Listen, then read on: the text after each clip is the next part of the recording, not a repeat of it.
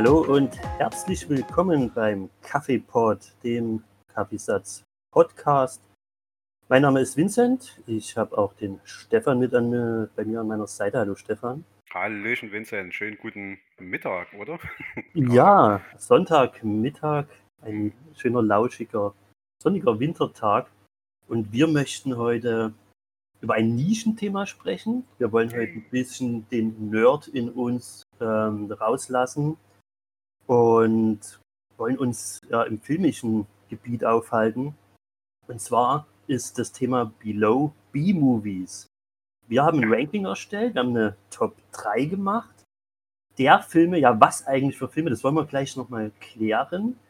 Ähm, vielleicht sagen wir erst nochmal, welchen Bezug wir selber zum Film haben, damit diejenigen, die uns zuhören, uns einschätzen können, aus welchem Metier wir kommen. Wir sind beide keine Filmexperten ähm, in dem Sinne.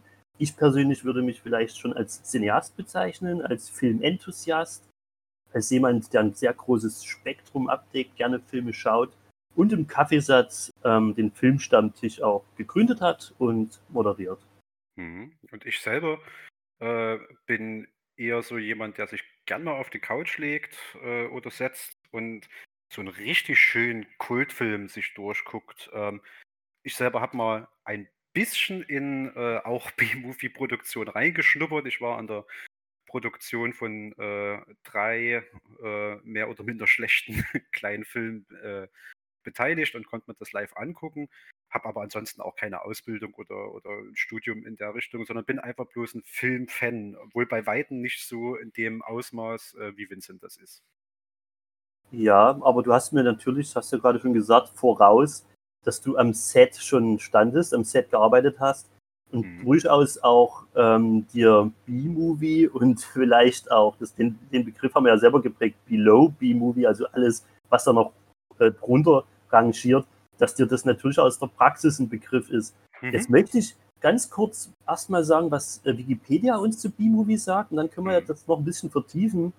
Ähm, ja, was, was unsere Definition ist und was wir eigentlich heute für Filme präsentieren wollen. Also Wikipedia sagt, als B-Movie oder B-Picture wurde früher der in der Produktion billigere Film eines sogenannten Double Features bezeichnet. Mhm. Aber heute versteht man unter einem B-Movie meist allgemein einen zweitklassigen Film, mit in der Regel geringem Filmbudget und zumeist niedrigem künstlerischen Anspruch.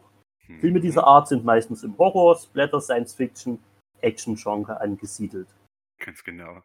Ja, also irgendwas, was äh, super geringes Budget hat. Äh, vielleicht finden wir da gleich noch raus, in, in welchen Größenbereichen wir uns da bewegen, wenn wir von Film, Filmbudget sprechen. Und mhm. äh, niedriger künstlerischer Anspruch. Also schon, die, die meisten meinen äh, das schon ernst, was sie da machen. Ne? Ähm, aber es ist einem, einem richtigen äh, AAA-Produktionsfilm oder äh, einem Arthouse-Film in der Regel deutlich unterlegen. Meistens geht es halt darum, ganz viel Blut, Gedärm und Gegröß, äh, je nachdem zu, äh, zu, zeigen. Deswegen Splatter- Action-Genre oder Horror-Genre häufig. Mhm. Ne? Ja, ähm, das zum einen. Klar, wir haben ein geringes Budget, wir haben vielleicht einen nicht so hohen Anspruch, vielleicht äh, ist das Drehbuch nicht ganz so toll, vielleicht sind die Schauspieler nicht ganz so toll. Meistens krankt es an der Ausstattung. Ausstattung ist teuer, Computereffekte sind teuer. Hm. Ähm, für mich gibt es trotzdem riesige Unterschiede, ob wir jetzt von einem B-Movie sprechen, hm. ähm, einer, der drunter ist, ähm, wenn wir einfach nur von geringem Budget ausgehen, dann kann das jeder Film sein, der vielleicht von einem Filmstudenten als Abschlussarbeit gemacht wird. So, ne? Ja.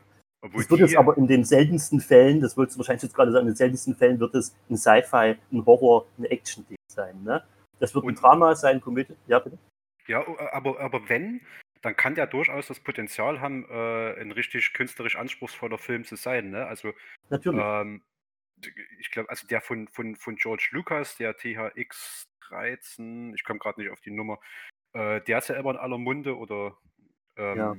Natürlich gibt es dann auch diese sehr, sehr bekannten, aber es gibt ja auch mhm. jedes Jahr an Universitäten, äh, denke ich, Dutzende Abschlussfilme so. Und viele von denen, also da gab es auch schon Sachen, die es durchaus auch so, gerade von den äh, Kurzanimationsfilmen oder sowas, die es vielleicht auch an so einen Oscars geschafft haben. Ne? Ja. Also ich, ich wollte nur die ganze Spannbreite da mal aufmachen. Von solchen Sachen ähm, zu klassischen, ja, so Amateur-Splatter-Geschichten, die gerade in den 90er Jahren in Deutschland extrem äh, beliebt waren. Literweise Kunstblut, dünne Geschichte, grausige äh, Schauspieler vielleicht noch irgendwie den Nachbarn, die Nachbarin gecastet, so, ne?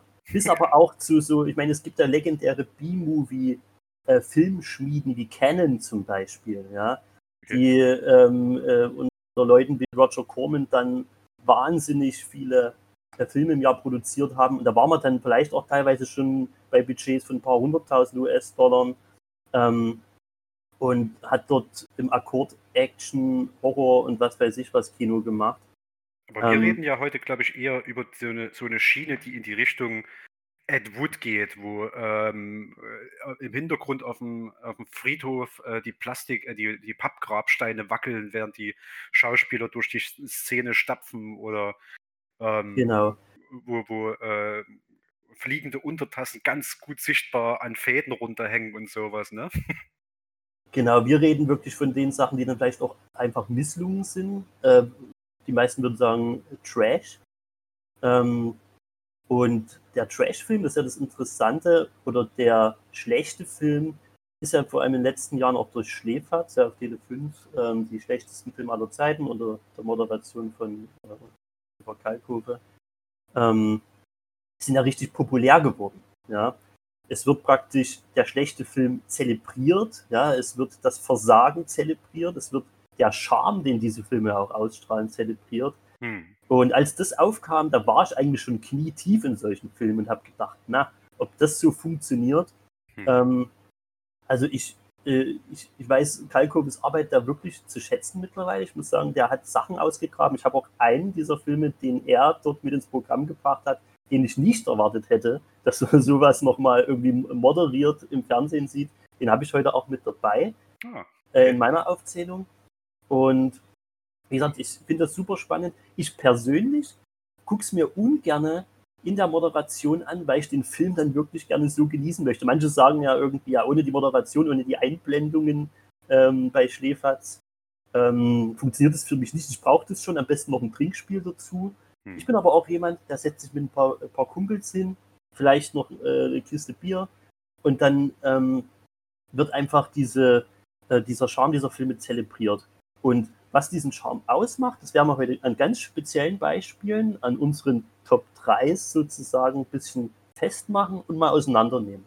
Genau, ne? wir haben das ja in der Vergangenheit auch schon mal gemacht, dass wir äh, auf dem Sofa gesessen haben, äh, ein paar Bierchen getrunken, obwohl die gar nicht ausschlaggebend dafür waren, dass der Film besser geworden ist oder schlechter, ne? sondern äh, einfach, ja, so äh, mit, mit ein paar Freunden auf der Couch sitzen und sich so Bachwerke ja. aus Blut beim, und Gegröß beim, beim Gucken drüber zeremmeln, so, weißt du, schon ja. irgendwie Witzchen machen beim Gucken, das gehört, gehört für mich dazu. Oh ja. ähm, irgendwie zu versuchen, die, äh, die Logiklücken ähm, irgendwie zu bestimmen und ähm, ja, einfach Spaß zu haben. Oder wie beim letzten Mal berühmte Schauspieler in zufällig in drei verschiedenen Filmen oder so wiederfinden, die wir an dem Abend gucken. Ne? Also ein und dieselbe Schauspielerin war das bei uns das letzte Mal. und das schauen, stimmt, wo so die ja. Anfänge von Leuten auch liegen. Ne?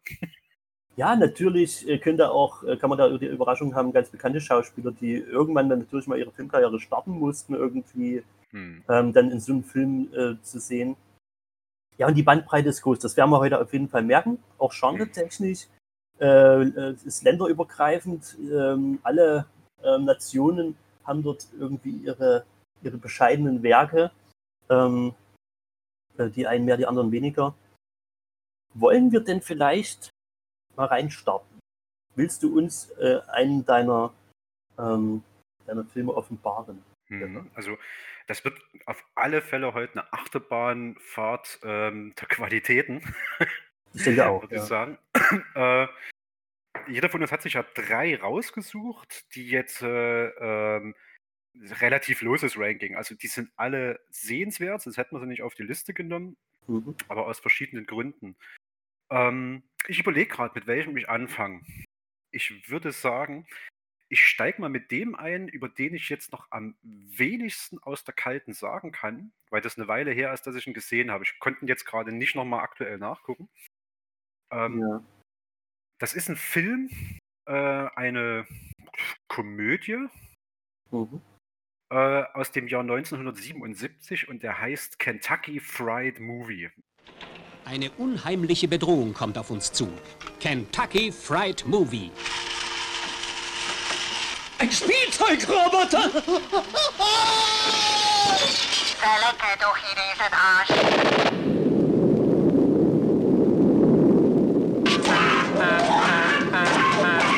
Nur ein ausgeklügeltes Alarmsystem kann die Menschheit vor diesem Film retten. Mein Gott, der ist ja riesig. Ja, lass dich aber nicht durch sein schreckliches Aussehen täuschen. Der ist zart und sensibel. Ein Film, der total außer Kontrolle geraten ist. Zeig mir deine Stärke. So was hast du noch nie gesehen. Der Fuchs kann reden. Oh, Mrs. Berg, ich dachte, Sie wären Dale. Tja, die meisten Jungs halten mich irrtümlich für meine 16-jährige Tochter Dale. Sollte es zu einem vorzeitigen Samenerguss kommen, greifen Sie zu der Platte Freude am Sex mit Big Jim Slade. Big Jim, früher Mitglied der Kansas City Chiefs, verfügt über Peitschen, Ketten und einen ungeheuren sexuellen Appetit, der ihnen die Schuhe auszieht. Big Jim befriedigt das schwache Geschlecht rund um den Erdball. Also so eine Verballhornung von Kentucky Fried Chicken, Chicken ähm, ja. ist das Erstlingswerk des Trios äh, Jim Abrahams, Jerry Zucker, Sacker äh, und David Zucker. Also die, die ja. später auch äh, die nackte Kanone zum Beispiel gemacht haben. Ne? Oder äh, die unglaubliche Reise in einem verrückten Flugzeug oder wie es die Amerikaner nennen, Airplane, ganz kurz gesprochen. Beide Titel toll. Airplane, ja. Ausrufezeichen. Ja. so, und dieser völlig unnötig lange Titel dann im Deutschen. Ja. Auf jeden Fall ein legendäres ähm, Gespann. Das ja. Sucker, Abrams Sucker. Ja. Hm. Und äh, der Film zieht sich über 83 Minuten, hat eine FSK-Freigabe von 16 Jahren und ist so eine Aneinanderreihung von Sketchen, die die damalige Medien- und Fernsehlandschaft auf die Schippe nehmen. Also ähm, da gibt es keinen konkreten Handlungsstrang, es gibt ein relativ großes Segment in der Mitte, äh, das heißt für eine, äh, für eine Handvoll Yen. Das ist so eine Bruce Lee-Film-Verballhornung aber es sind auch irgendwie so ganz kurze, wo bloß so ein Nachrichtensprecher da sitzt, äh, hinter so einem, also in so einem ganz normalen Nachrichtenstudio äh, in die Kamera guckt und sagt, guten Abend, in das Popcorn, das Sie gerade essen, haben wir reingepisst. Und dann wird weitergeschnitten zum nächsten.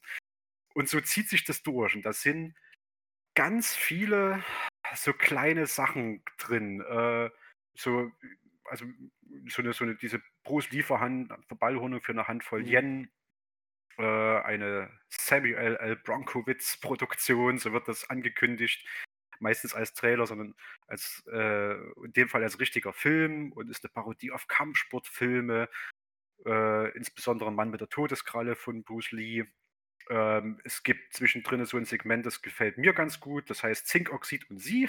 Es ist wie so ein Lehrfilm aufgebaut über die Bedeutung von Zinkoxid.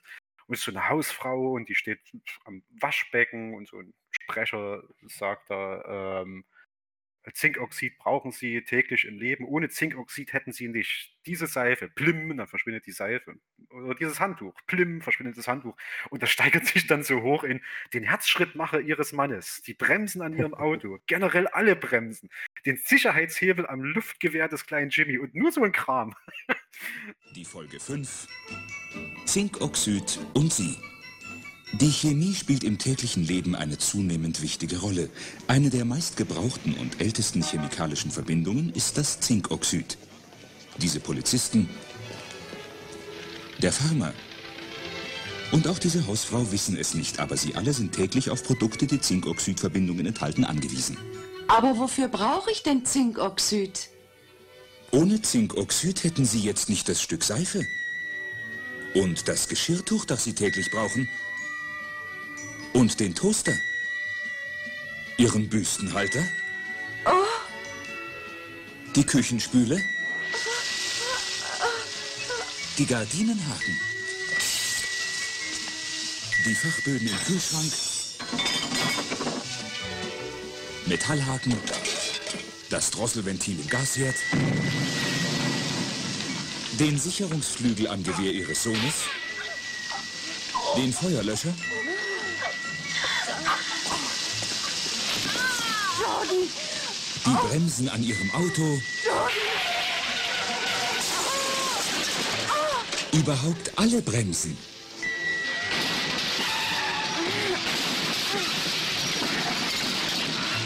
Das Tischtuch. Und das ist eine große Comedy-Nummer einfach. Kennst du den? Hast du den gesehen irgendwann mal? Zu meiner Schande tatsächlich äh, nicht. Ähm, ich habe ihn aber da und ich denke, das schreit danach, ähm, dass man bei äh, Lockerung ähm, der Corona-Maßnahmen dann wieder mal bei einem Bierchen zusammensitzt und dass ich da eine Bildungslücke schließen kann. Ähm, ohne ihn gesehen zu haben, muss ich trotzdem sagen, ich denke, das könnte für alle, die vielleicht nicht so vertraut sind mit dieser Art von Film und uns heute zuhören, die zugänglichste sein. Ähm, da bin ich mir nicht ganz sicher. Ich glaube, okay. der ist nicht ganz so gut gealtert. Also der ist von 1977 und nimmt die damalige Fernsehlandschaft auf die Schippe und ich glaube, von den Kritiken her war er ähm, schon damals so ein bisschen in dem Ruf von wegen, naja, ist ein bisschen spät dran. So.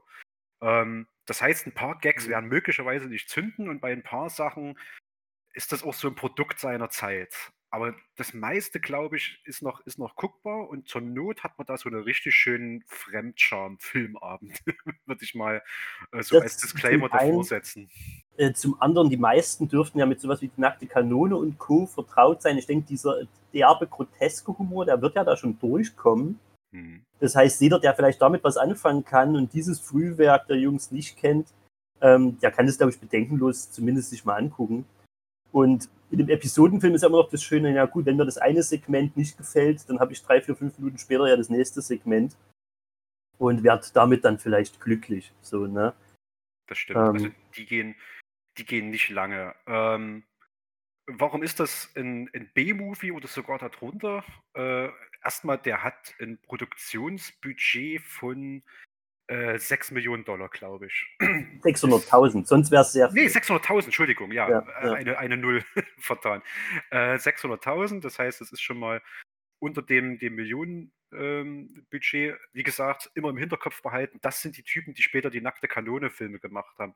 Ja. Und dort haben sie an, äh, wegen des geringen Budgets, 600.000 ist halt wirklich ein Fliegenschiss, glaube ich, in, gerade im USA-Filmbereich, mhm. haben die ganz unterschiedliche Kameras eingesetzt an ganz unterschiedlichen Locations. Äh, vieles auch so relativ schlecht ausgeleuchtet. Äh, die Schauspieler äh, haben für äh, nearly to nothing Paychecks, also fast ohne, ohne Lohn, diesen Spaß mitgemacht. Und das sieht man auch jedes Segment. Und das ist das Gute, dass es so in Segmenten ist, ist auch einfach qualitativ völlig unterschiedlich. Also ähm, von da hält jemand eine VHS-Amateurkamera drauf gefühlt, bis hin zu ein durchgestylter Trailer ist da irgendwie alles mit drin. Ne? Das ist total cool zuzugucken auf alle Fälle. Und ja. trotzdem, also man hat sich halt versucht irgendwie zu behelfen, meinst du, so rein von den Kulissen, das ist man mehr oder weniger gut geglückt. Also von den Kulissen hatte ich gar nicht so viel zu meckern, ehrlich gesagt. Selbst von den Schauspielern nicht. Mhm. Ähm, ich glaube, ich habe ein bisschen den Eindruck, dass so die allgemeine Qualität, ähm, ich weiß nicht, wie ich das greifbar machen kann, aber du siehst ja einen Unterschied zwischen, ich zeichne was mit dem Handy auf und Marvel äh, schießt für mehrere Millionen Dollar äh, einen, einen Avengers-Teil. Da ist ja schon die Kameraqualität völlig unterschiedlich. Und das kommt meistens bei raus, finde mhm. ich. Ähm, die Schauspieler sind grundsätzlich nicht schlecht. äh, auch hier, durch die vielen verschiedenen Segmente variiert das auch unheimlich. Ne?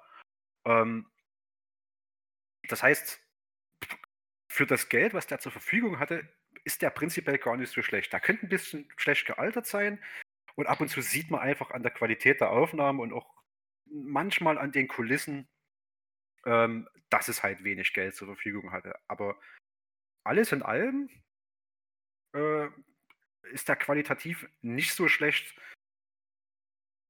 dass man jetzt sofort instant in ein klassisches B-Movie-Segment einordnen würde, hätte ich gesagt. Ja, und er hat ja durchaus auch seinen äh, Kult, der ihm dann folgte. So. Hm. Ähm, Im Gegensatz zu Filmen, die ich heute, also zumindest auch international und dass man, dass, dass das heute noch eine Begrifflichkeit ist, Kentucky Fried Movie, egal wie schlecht er vielleicht gealtert ist oder wie inaktuell vielleicht er schon der, zu der Zeit war. Aber er hat einen Kult nach sich gezogen. Und ich muss jetzt mal sagen, mit 600.000 ähm, ist nicht wenig, ist aber auch nicht viel. Ich glaube, keiner meiner drei Filme dürfte an dieses Budget rankommen. Okay. So viel, so viel werde ich schon mal verraten. Ähm, ich weiß nicht, ob ich mal einen aus dem Hut zaubern soll ich glaube, ich überlege gerade, ob es noch irgendwas Wichtiges gibt, was ich zu Kentucky Fried Movie äh, sagen kann, muss, soll. Aber eigentlich, äh, nee, kann man das wirklich so machen, dass man sagt, äh, schaut den euch mal an. Wie gesagt, er ist relativ schlecht gealtert, glaube ich.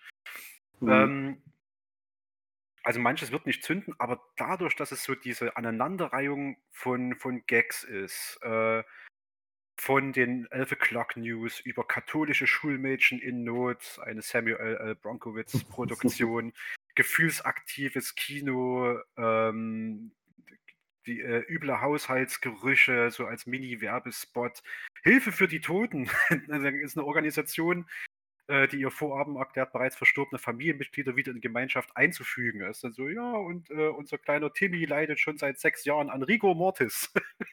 und wir mhm. wollen aber, dass diese Behinderung äh, ihn nicht einschränkt, sein Leben. Also von, von völlig absurd. Ähm, ist so viel drin und ich glaube, ähm, wenn man merkt, das ist nichts für mich, dann hat man den Ausgemachten nichts verpasst, weil es keine zusammenhängende ja. Handlung gibt. Also ähm, der macht einen ganz guten Einstieg auf alle Fälle. Ja. Und der entzieht sich zumindest natürlich so ein bisschen, es ist Comedy. Äh, wir haben hier noch keinen Sex, wir haben hier noch keine Gewalt, wir sind eigentlich noch gar nicht so im typischen B-Movie-Bereich. Ähm, und das, das war auch das, was ich meinte mit der Zugänglichkeit vielleicht noch am ehesten. Mhm. Also von, von Sex und, also kein Sex, keine Gewalt, mhm. würde ich ein bisschen absehen. Es gibt ein großes Bruce Lee-Filmsegment mit völlig übertriebener Gewalt. Und es gibt natürlich äh, die, den Trailer zu katholische Schulmädchen in Not, ähm, wo auch mal Brüste zu sehen sind, ne? Oder eine, eine Frau äh, eine Torte auf den nackten Arsch geknallt wird, weil das irgendwie für diesen Trailer wichtig ist. Aber also selbst bisschen, da, bisschen selbst 70s, 70s ja. Nudity ist da schon dabei. Das ist hm. gut. Äh, aber selbst in diesen Segmenten parodiert oder porträtiert er ja im Prinzip Total. bei Bruce Lee halt das Martial Arts Genre dann auch, ne? Oder selbst bei diesen katholischen Schulmädchen könntest du sagen, gut, es zieht jetzt vielleicht schon auf, auf, auf Sexploitation-Schiene oder sowas ab. Total, total. Das ne? ist eine völlige Überzeichnung von ähm, genau diesen Sachen, die da im Fernsehen oder Kino genau. gelaufen sind. Ja. ja. Also das Derbe, das Groteske, das Überzeichnete, wer sich da hm. zu Hause fühlt, dessen Film ist es auch. Oder kann es ihm zumindest eine Chance geben ist ein schöner Zugang in wirklich so einen ähm, B-Movie-Marathon, gerade wenn man so Sachen aus den 60ern, 70ern ähm, dann hinterher dazu nimmt. Dann ist man schon mal so ein bisschen in the mood, würde ich sagen. Das hm. kann einen in die richtige Stimmung versetzen dann, ja. Wir werden mal gucken, wie das bei mir zündet. Wie gesagt, äh, ich habe am Start in feinster Blu-ray Quality, was auch immer genau. das bedeuten mag, bei einem äh, ich äh, relativ Ich glaube nicht viel. also diese Kameras sind halt wirklich, die, die, die rangieren in allen Qualitätsstufen. Ich bin mir nicht sicher, ob man dich da über den Tisch gezogen hat mit Blu-ray Quality. Ey, ich äh, habe mich schon manchmal da sehr überraschen lassen, ne? aber man kann halt auch nicht mehr aus dem Bild rausholen, wenn äh, es ursprünglich äh, die Qualität nicht schon da war. Ne? Wir haben ja, schließlich keinen Lawrence von Arabien oder so, ne? nee. Ich habe ja. schon, schon Bock, den nochmal zu sehen, auf alle Fälle. Also ja, genau. Kentucky Fried Movie von 1977 ja. Ah. ähm, ist sozusagen mein erster Film, den ich in den, in den Pott schmeißen möchte für Leute, die sich jetzt so einen coolen äh, Below-B-Movie-Filmarm zusammenstellen wollen. Was hast du Schönes? Pass auf, ich hatte ja schon gesagt, budgetmäßig wird es bei mir auf jeden Fall nicht mehr. Hm. Ähm, dann lass mich doch vom Budget her noch ein bisschen erstmal runtergehen, ungefähr in dem gleichen Segment. Mhm. Da sind wir nämlich bei estimated 500.000, sagt die IMDb, oder 500.000 Dollar, um genau zu sein. Ähm, aber von den Jahren her machen wir nochmal einen großen Sprung. Wir gehen aus den 70ern in die Nullerjahre, wir gehen ins Jahr 2006 mhm. mit dem Film Poultrygeist, Night of the Chicken Dead.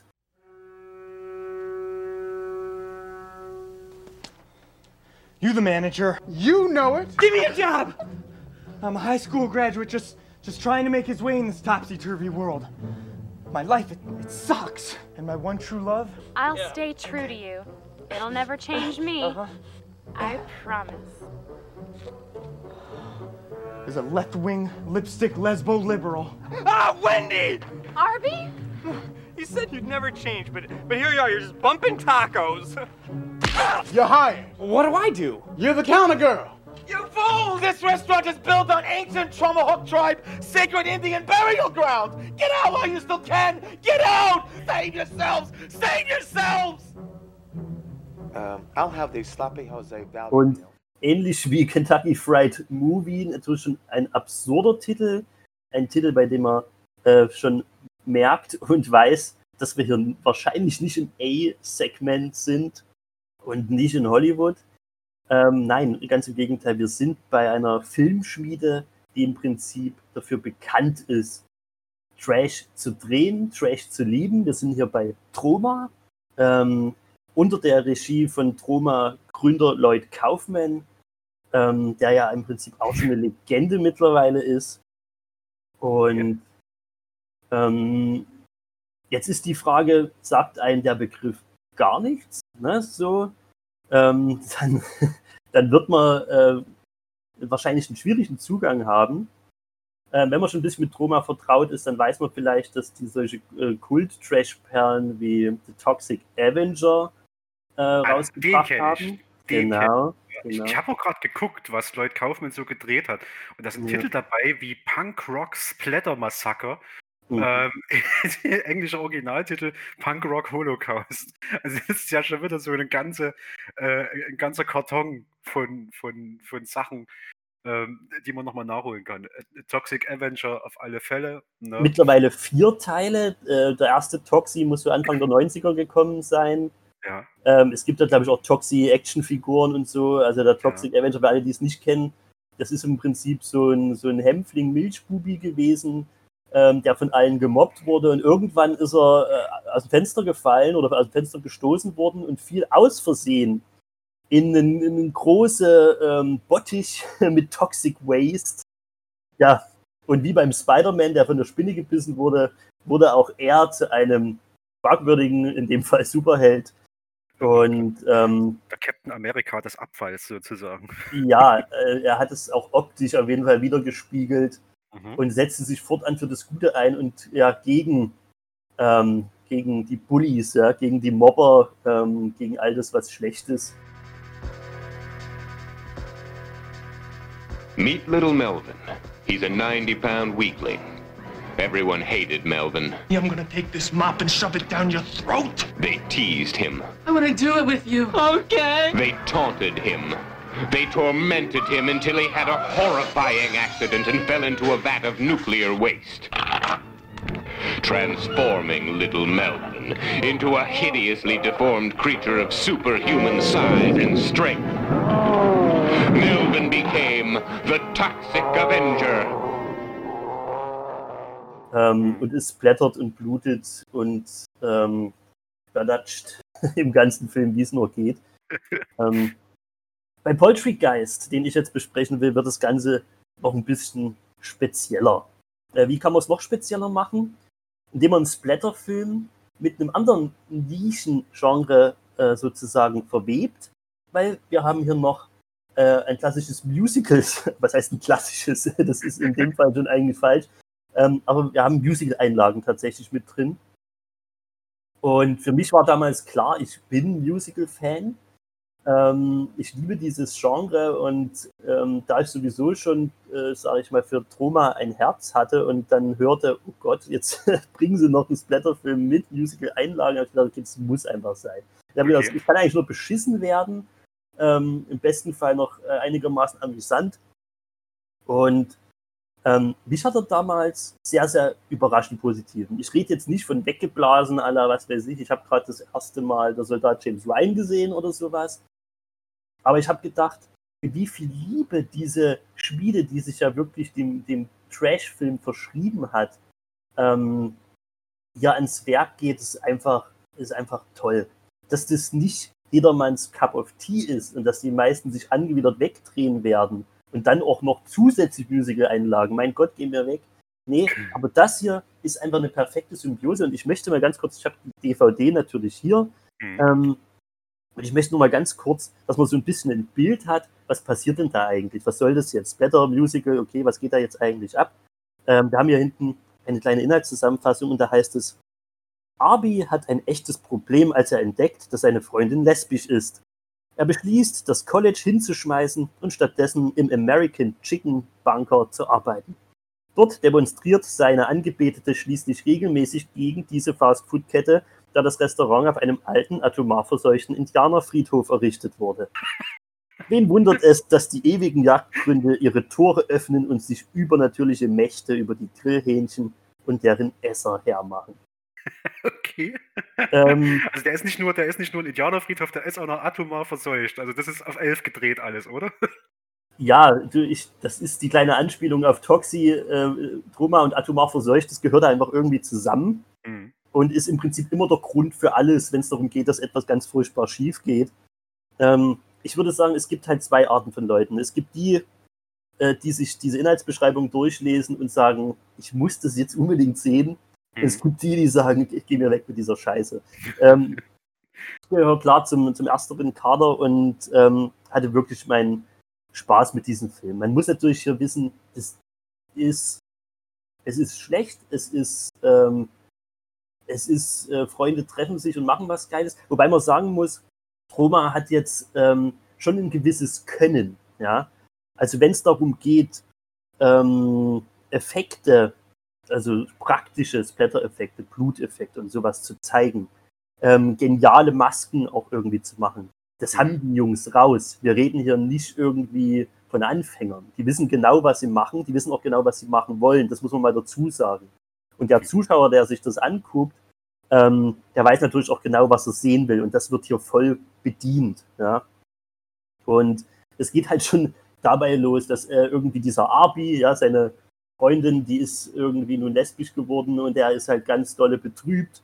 Und er fängt seinen ersten Arbeitstag nun bei in dieser äh, Fastfood-Kette an. Mhm. Und natürlich ist das, es ist ein Musical und er singt darüber, ja. Und er geht zwischen diesen ganzen Leuten gegen diesen Pulk an Demonstranten vorbei und er singt sich sein Herz raus und sein, auch seine Angebetete steht eben mit dort mit einem Schild und ähm, die alle wollen, dass dieses Fastfood-Restaurant verschwindet. When I rolled out of bed today, little did I know Wendy was gay. She dumped me for some hippie ho ho with hairy pits and a studded nose. She eats a snatch just like a pro. In a Jenna Jameson like dyke porno. A feminazi with no bra, she will forbid menage a trois. With some two inch man meat like moi. That cunt faced double dildo thief. Don't know rubber cocks can't make true queef. I will show them where's the beef. You elitist assholes full of shit.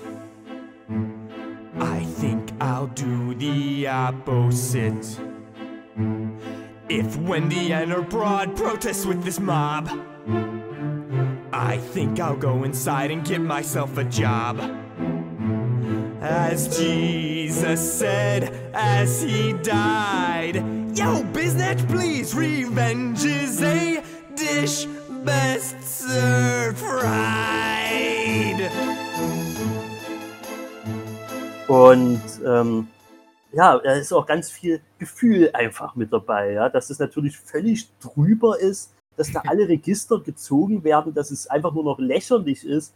Das ist klar. Aber wie schön die das machen. Natürlich sieht man jeden Einzelnen dort an, dass das Amateurdarsteller sind. Mhm. Aber die sind mit Herz dabei, weil die wissen, die sind in meiner Troma-Produktion dabei und die wissen, was sie dort machen und was sie dort, äh, was sie darstellen wollen. Ne? Also man hat einmal irgendwie sich dieses Seele aus dem Leib singen und die Songs sind wirklich catchy, die bleiben auch im Ohr. Also man hat sich da schon was einfallen lassen. Das sind jetzt natürlich keine Produktionen mit Orchester oder was weiß ich was, aber die haben ein Augenzwinkern und die haben auch irgendwie ähm, ja, eine, eine gewisse äh, Melodie, die im Ohr bleibt. Ja. Ja, ich habe ich hab jetzt mit zwischendrin mal den Wikipedia-Artikel dazu aufgerufen. Das Ja. liest sich ja äh, völlig drüber. Ähm, äh, also, ich weiß nicht, ob das ein Spoiler ist. Ich gebe mal eine Spoilerwarnung. Ich geb will bloß mal ein Segment Du hau, einfach raus. Ja. Das ist so geil. Ähm, also wirklich ohne Kontext. Ich, ich zitiere. Ja. In, der, in der Zwischenzeit verwandeln sich jeder die Gäste in Zombies mit Hühnerschnäbeln und beginnen die noch normalen Gäste äh, zu panieren, braten und aufzuessen. Arbis älteres Ich taucht auf und rettet ein paar Leute aus dem Massaker, wird, äh, wird, jedoch wird er auch Opfer der Zombies. Ähm, dann steht hier irgendwas mit, als das Mädchen jedoch ein Ei legt, verliert Wendy die Kontrolle über das Auto und rammt einen weiteren Wagen. Und das sind nur solche so Segmente, die auf mich einstürzen, wo ich mir ganz, also äh, das ist doch nur auf elf gedrehtes ähm, Ja. Abgefeuer und dann wird noch gesungen dazwischen. Geil. Es wird noch gesungen und es ist Troma-typisch auch ähm, völlig politisch inkorrekt. Ja? Hm. Du hast dort eine, eine ähm, Burka tragende Muslimin, die heißt Humus. Äh, wir haben einen sodomistischen Redneck namens Carl Jr. Ähm, wir haben, wir haben den, den Quotenschwarzen da irgendwie mit dabei. Mhm. Also, wem, wem, wem das alles schon jetzt von der Beschreibung her anwidert, lasst es einfach. So, tut euch das dann nicht an. Ähm, man sollte sich aber auch bewusst sein, das ist so ein bisschen wie, ähm, wie Serdar Somunchu, ähm, jede Minderheit hat das Recht, irgendwie durch den Kakao äh, beleidigt zu werden.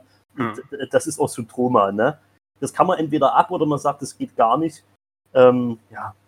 Und dann natürlich die völlig überbordernde Gewalt. Eine meiner Lieblingsszenen, und ich sagte, das ist mein Anführungszeichen, ist, die haben so einen Stamm, äh, Stammschauspieler dabei, so, so einen, ähm, ja, den du ganz oft in Troma-Produktionen siehst. Ähm, dieser Typ ist wahnsinnig fett und widerlich. So. Okay. Deswegen passt er auch so gut da rein.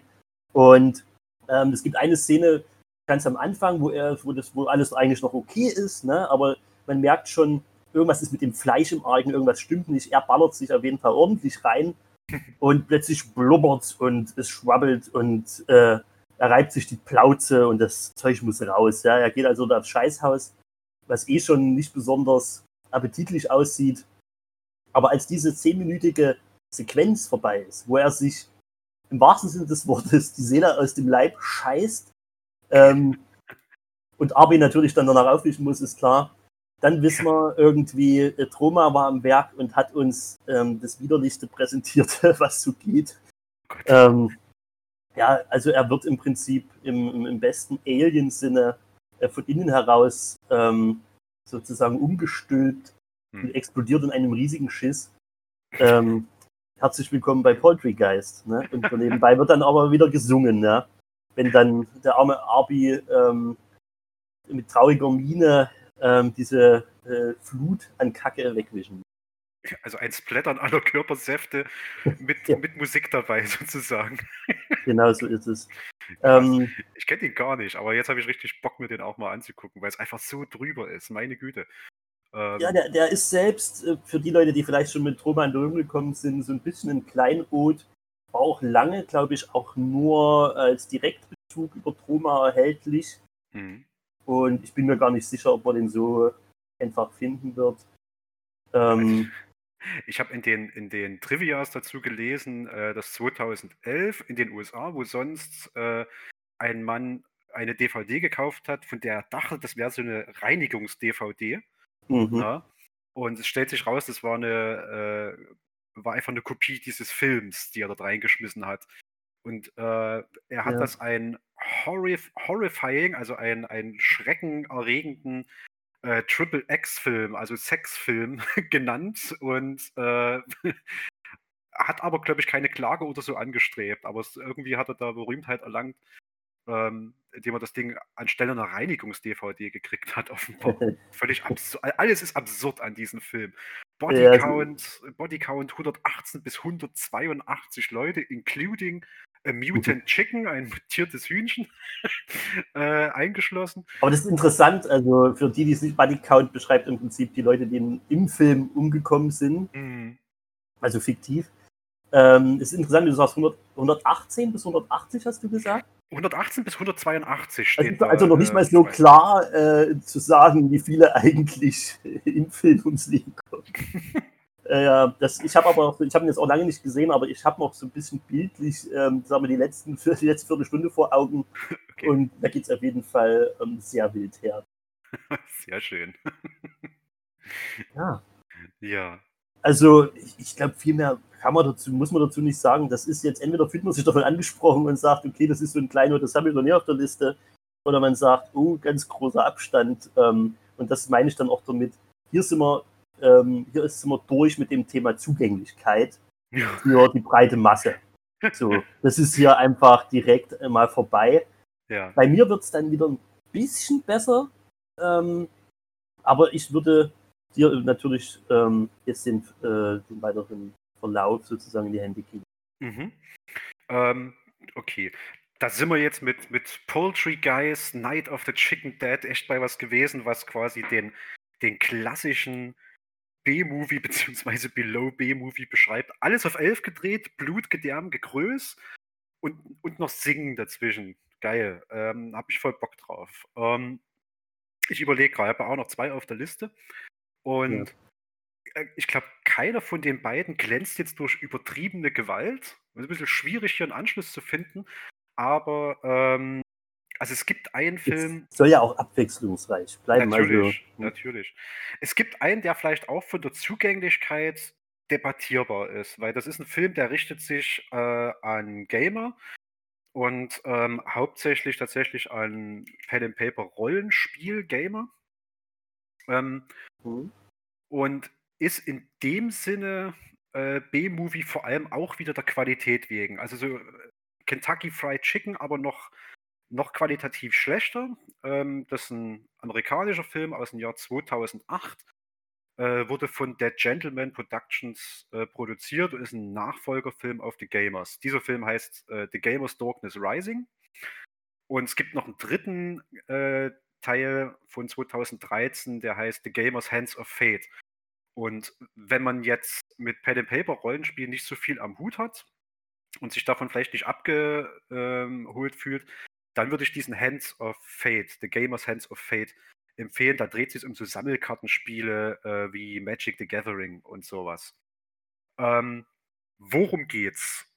Es geht darum, dass äh, ein Pen and Paper Rollenspielleiter möchte unbedingt äh, ein selbstgeschriebenes Abenteuer, die Maske des Todes, als so ein offizielles Abenteuermodul veröffentlichen. Ähm, allerdings hat er so eine ja, Art Schreibblockade. Er weiß, wie es anfängt, er weiß, wie es aufhört.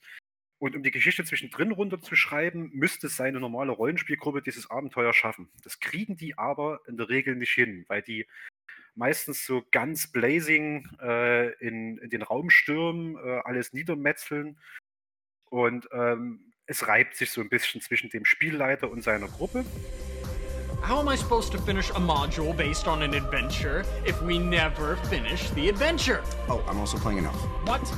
No, you're not. I don't keep them focused on the story. They're just going to run around looting, killing, and impregnating my entire world. Hey, baby, wanna tune my mandolin? Can't use a lightsaber. He tripped and uh, beat himself to death. What? Five bucks says you're dead again. I'm gonna die. Und gleichzeitig läuft das, was außerhalb vom Spiel ist, nebenher mit ab. Also ähm, bei Pen and Paper Rollenspiel setzt man sich ja an den Tisch Mhm. ähm, und erzählt gemeinsam eine Geschichte weiter und sitzt ja aber trotzdem noch am Tisch. Und das wird ähm, erstmal richtig schön übersetzt in die äh, ja recht trashigen Filmszenen, also qualitativ trashigen Filmszenen. Und es ist gespickt mit äh, Nerd-Jokes. Also äh, von Spielen, die die da drin spielen, über Ausrufe, ähm, über die Darstellung äh, äh, dieser ganzen ähm, Rollenspielsache. Äh, es gibt so Redshirt-Charaktere, also die, äh, so die auf der Enterprise immer die roten T-Shirts äh, anhatten und deswegen draufgegangen sind, immer recht schnell. Ähm, es ist ein ganz großer, äh, ganz großes mh, hm, Beklatschen, sage ich mal, dieser ganzen Pen-and-Paper-Rollenspielszene. Es, es, klingt wirklich ultra nerdig, äh, ultra ja. nischig auch irgendwie. Ne? Es ist, also man kann sagen, es ist äh, ein Pen-and-Paper-Film für Pen-and-Paper-Spieler auch. Ja, ja definitiv. Deswegen, deswegen bin ich da gar nicht böse, wenn jemand sagt, nee, den skippe ich, da habe ich gar keine Ansatzpunkte dazu. Ja. Ähm, und äh, wie gesagt, äh, den, den dritten Teil, Hands of Fate, quali qualitativ besser empfehlen. Das ist aber einer, Darkness Rising, über, um den es jetzt gerade geht, der einerseits wirklich zugedreht ist, wie äh, ein paar Freunde stellen sich mit der Amateurkamera vom, vom Papa hin, nehmen das auf. Das sind Computereffekte drin, mhm. die, glaube ich, 2008 ja schon so ein bisschen aus der Mode gekommen sind. Also man sieht, dass das alles amateurmäßig produziert ist. Ähm, also hier sind wir im Ultra-Independent-Bereich mhm, mhm und da müssen, wir auch über, da müssen wir auch über solche Budgets, wie wir sie jetzt hatten, von 500 und 600.000 gar nicht mehr reden. Nee, äh, wir, Im Prinzip sind wir da bei Null Budget, beziehungsweise das, was irgendwie durch einen Freundeskreis und so weiter so zusammengekommen ist, nehme ich mal an. Total. Also nicht nur das, sondern äh, der Clou ist, ähm, diese Dead Gentleman Productions ist äh, ich, wahrscheinlich nicht mal eine richtige Firma, da bin ich mir jetzt ganz, äh, nicht ganz sicher, aber quasi eine Produktionsgesellschaft aus diesen Dudes. Die findet man äh, auf YouTube. Die haben da einen ganzen Kanal. Und da kann man sich diese Filme auch anschauen. Und die sind alle über so Kickstarter und sowas Sachen das gebackt. Ja. Super zugänglich. Also man kann ja. es über YouTube auch einfach kostenlos sich angucken. Ja. Und wenn man die Jungs und Mädels unterstützen möchte, das hast du ja auch gemacht, kann man sich auch die DVD besorgen. Mhm. Oder was spenden oder wie auch immer. Ja. Und das, das Tolle an dem Film finde ich, ähm, auch wenn der jetzt nicht so ein klassischer B-Movie ist, jetzt mal vom, äh, vom Produktionsbudget mal abgesehen, ist, mhm. das verguckt sich, ähm, weil das so charmant dargestellt ist. Also die Leute, die haben Ahnung äh, über die Materie, über die sie da äh, Film drehen, die haben Bock drauf, die haben äh, ein komödiantisches Potenzial auf alle Fälle. Mhm. Äh, das natürlich jetzt nicht so punktgenau zündet wie bei einer nackten Kanone oder sowas, aber mhm. ähm, es ist da. Und mir ist jedes Mal beim Gucken aufgefallen, ich, ich tue den rein und denke so, ach mein Gott, ist das qualitativ schlecht. das kann man ja nicht angucken. Ja. Ähm, und dadurch, dass diese Geschichte aber so schön erzählt ist, also finde ich, mhm. ähm, guckt sich das weg. Und das ist weniger dieses, ich kann nicht wegsehen, weil es ist wie so ein ganz schlimmer Verkehrsunfall, sondern es ist eher dieses, ich, ich will da gar nicht wegsehen für mich, ähm, weil sich das so schön aufdröselt und so Spaß macht. Und deswegen glaube ich, dass auch Leute, die nicht in der Materie stecken, damit Spaß haben könnten. Aber da bin ich mir nicht ganz sicher. Man wird ja. vielleicht die ein oder andere Anspielung nicht verstehen, wenn man jetzt irgendwie im, im Pen-and-Paper-Kosmos, hm. ähm, wenn man da gar keine Berührungspunkte hat, so, aber du meinst, dass es durchaus eine coole Fantasy-Geschichte einfach ist. Ja, jein. Es ist schon, es ist schon äh, Special Interest Nerd-Movie. Wenn man, wenn man ja. Spaß an Nerd-Sachen hat, dann sollte man sich das auf alle Fälle mal geben. Ja. Es gibt den Vorgänger The Gamers, ähm, den habe ich mal gesehen, der ist aber noch schlechter. Es gibt den Film auch nur in Englisch, also es gibt den nicht in Deutsch irgendwie zu gucken. Man sollte der englischen Sprache mächtig sein.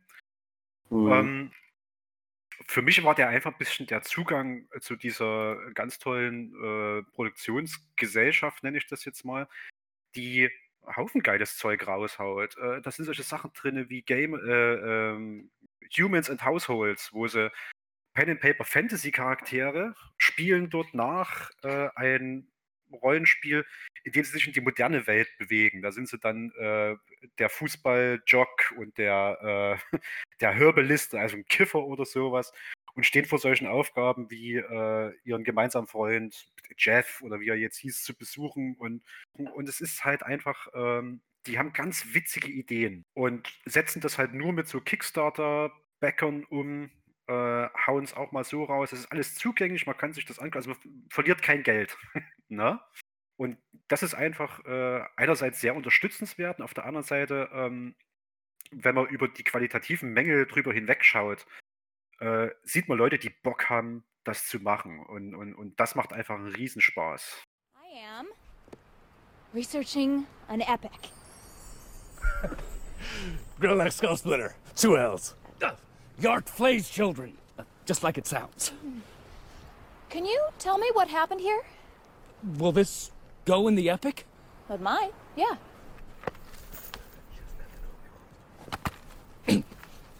Well, it all started with the wizard's duel. Wizard's duel. That's good stuff. And how'd that happen? Well, the elf maid, she was all into our shaman, making eyes at him and giving him the signals, you know. And yet stoutly did he resist her whorish advances. What? And the wizard, he got all incensed. They challenged him right there. To the death, did he bellow. Yet does it echo in mine ears. Perf did that? The yellow robe? Uh, his clan's honor questioned, the shaman accepted the challenge. Then the sky darkened with the might of their arcane skill. Nope, they didn't. But Kern, that's our shaman, he cast him down with a volley of lightning. And then the elf maid was all like, Take me now, you green-skinned love stallion. And then, uh, shamed by defeat, the wizard bellowed, Die! In the wrathful flames of my! yeah. And then he sent a vast army of uh, murder elementals, murder elementals, and and and they kept coming on and on in vast waves of murderness. and we beat them all with our fists.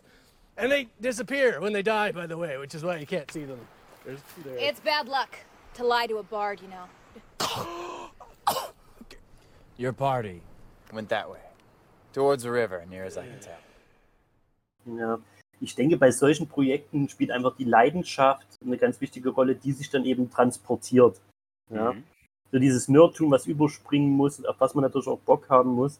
Ja. Ich kann mich erinnern, dass zu dieser Zeit, also vor 10, 15 Jahren, ähm, wo das jetzt mit The Gamers, der ist ja von 2008, ähm, hat ja noch weitere Teile auch nach sich gezogen, was cool ist, weil es offensichtlich ja einen Fankreis gefunden hat. Ja, sonst Mhm. würde man sicher diesen Aufwand, man muss ja dazu sagen, das ist natürlich, äh, es sieht vielleicht nicht wie ein A- oder B-Movie aus, aber es ist natürlich ein wahnsinniger Aufwand, so, ne?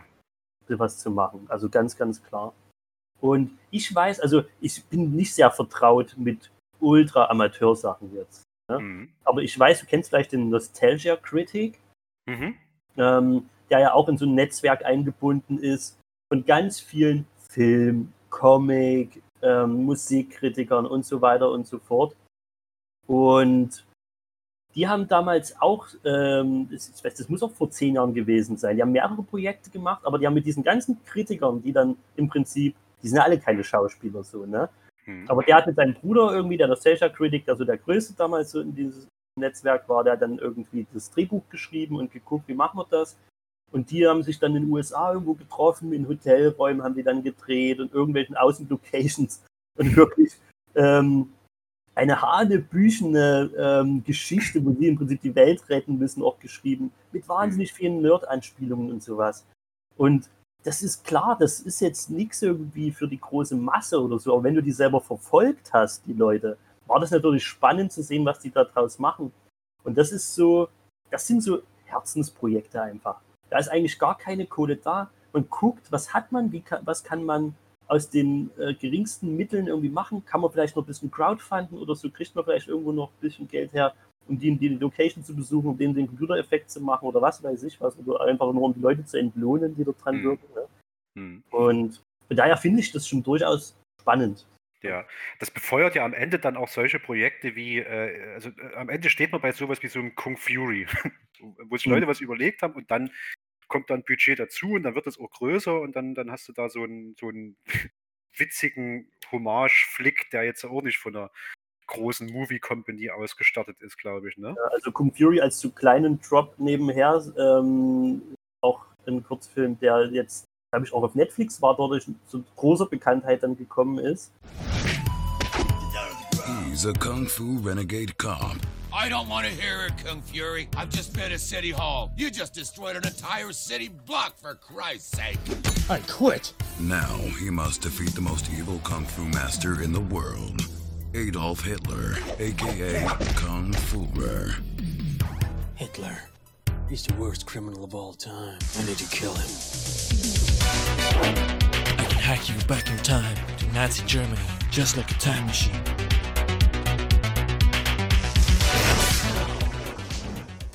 Ja, das nur so, als wer den nicht kennt, das ist wirklich schon, wo man sagt, wo so ein Mini-Projekt dann plötzlich beflügelt wird und so einen, so ein, ja, der ist einfach hilarious, ja.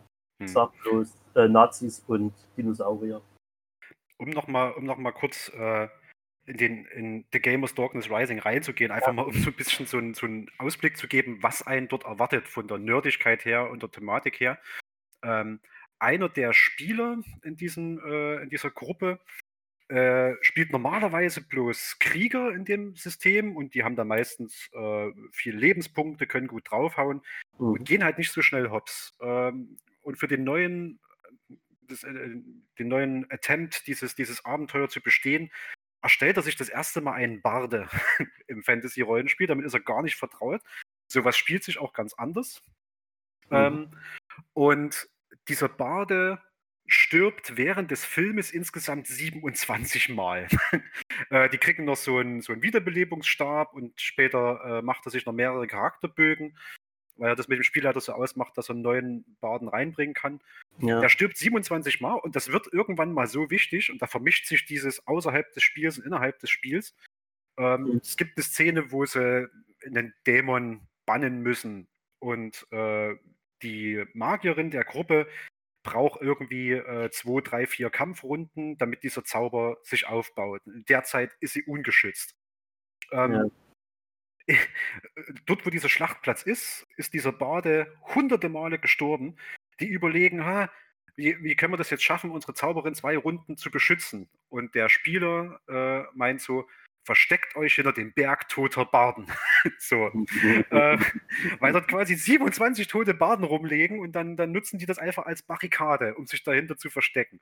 Also das ist so der Humor, äh, um den es geht. Theoretisch ne, ist, äh, sind die dort alle weg. Es, äh, logisch funktioniert das gar nicht, praktisch übersetzt sich es irgendwie mit rein und das ist einfach witzig und das sind auch genau die Ideen, ähm, die beim Pen and Paper äh, immer so dieses lustige, überraschende ist. Ne? Ähm, Also hat man das in so eine Art Comic Relief Charakter sowieso dann noch mit drin mit den Baden? Völlig, die sind alle so ein bisschen Comic Relief. Also man sollte Englisch können, Hm. weil es teilweise auch vom Ton ein bisschen äh, schwierig ist manchmal zu hören. Ähm, und man sollte Bock haben auf so ganz nerdigen Kram. Story selber ist auch okay, obwohl ich da sagen würde, äh, wenn, wenn ihr ganz viel Wert darauf legt, oder wenn die Story das mittragen muss zu 100%, dann würde ich eher zu Hands of Fate greifen. Ähm, weil die dort wirklich schon richtig episch aufgezogen ist. Und noch ein ganz kleines Stückchen besser als in Darkness Rising. Ja. Aber in Sachen Nerdigkeit definitiv eine Filmempfehlung, ja. Wer im ersten Teil sozusagen schon irgendwie was für sich gefunden hat, der kann dann auch guten Gewissens in die anderen Teile reinsteigen. So Teile. Genau. Also das ist der zweite Teil und der gibt ein bisschen die qualitative Richtung vor. Nach oben zum dritten Teil, zu Hands of Fate und nach unten zum ersten Teil The Gamers. Alle drei sind sehenswert und für mich ist das einfach vom äh, Produktionswert äh, in so einer B-Schiene drinne. Mhm. Ja.